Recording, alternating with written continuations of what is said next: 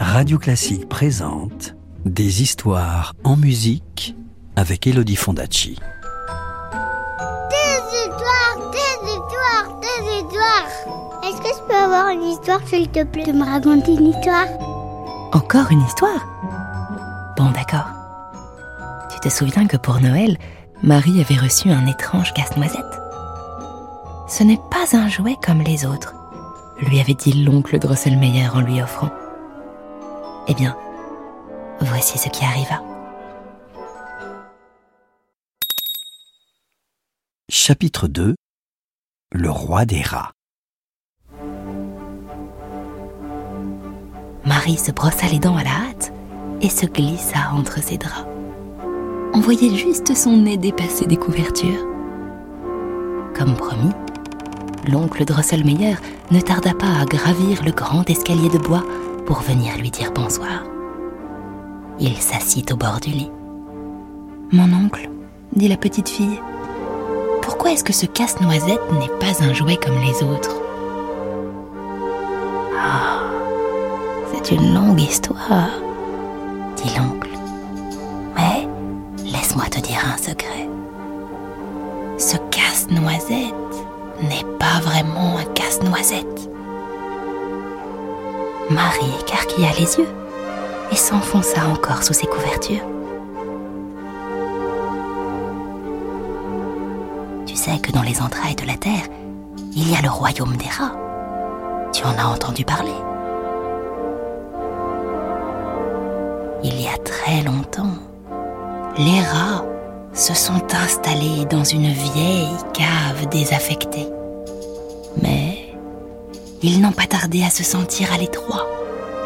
Alors, avec leurs dents et leurs pattes griffues, ils se sont mis à creuser des galeries et des souterrains, d'interminables couloirs, d'étroits passages et de longs tunnels qui courent sous toute la ville. Un royaume immense auquel on accède par des portes secrètes. Certaines de ces portes sont cachées dans les égouts, d'autres dans les boîtes aux lettres. Il y en a même dans le trou d'un vieil arbre.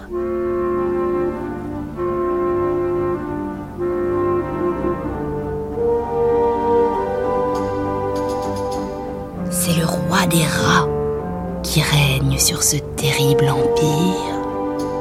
On le reconnaît facilement parce qu'il porte une couronne d'or et de rubis et un sceptre en forme de tête de souris.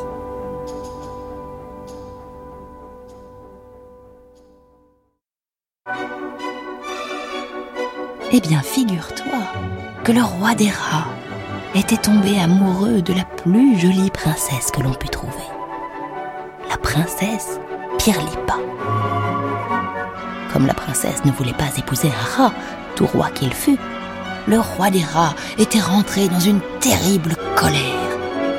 Et il avait fait enfermer la princesse dans un cachot sombre et humide.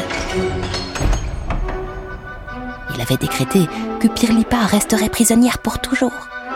Sauf si un jeune homme réussissait à casser une noix d'un seul coup de dent. Crac Mais c'était impossible, car c'était une noix magique la coquille était plus dure que la pierre.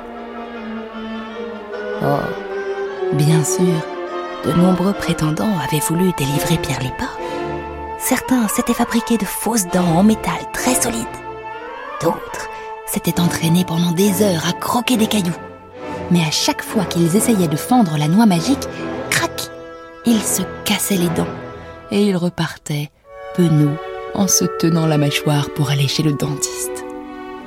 Et la princesse restait dans sa prison obscure.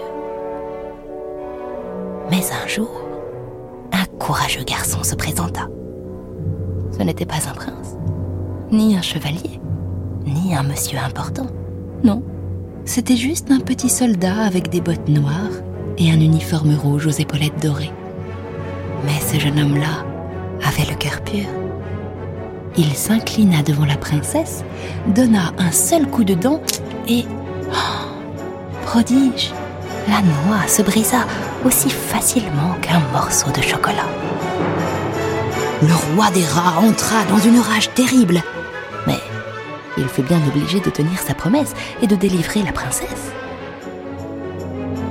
Il était tellement furieux qu'il brandit son sceptre à tête de souris et grommelant une formule magique entre ses dents pointues, jeta un sort au courageux soldat.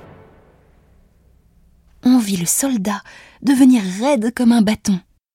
En un clin d'œil, il ne pouvait plus bouger ni les bras ni les jambes. Il voulut pousser un cri de surprise, et il resta figé, la bouche ouverte, sans plus pouvoir remuer un sourcil.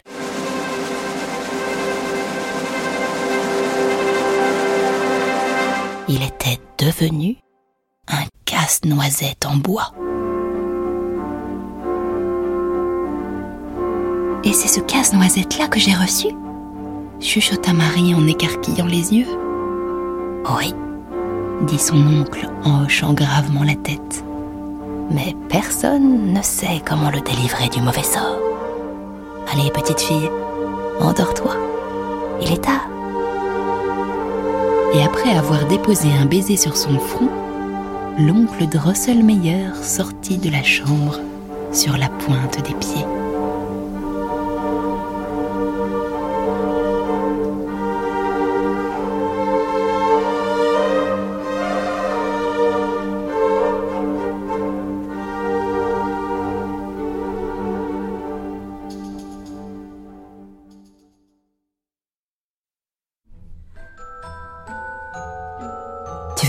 Suite de l'histoire Je te la raconterai plus tard, c'est promis. À bientôt.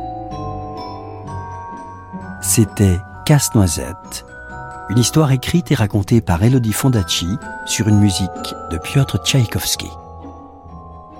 Retrouvez la suite du conte en podcast sur radioclassique.fr. Radio Classique, des histoires en musique.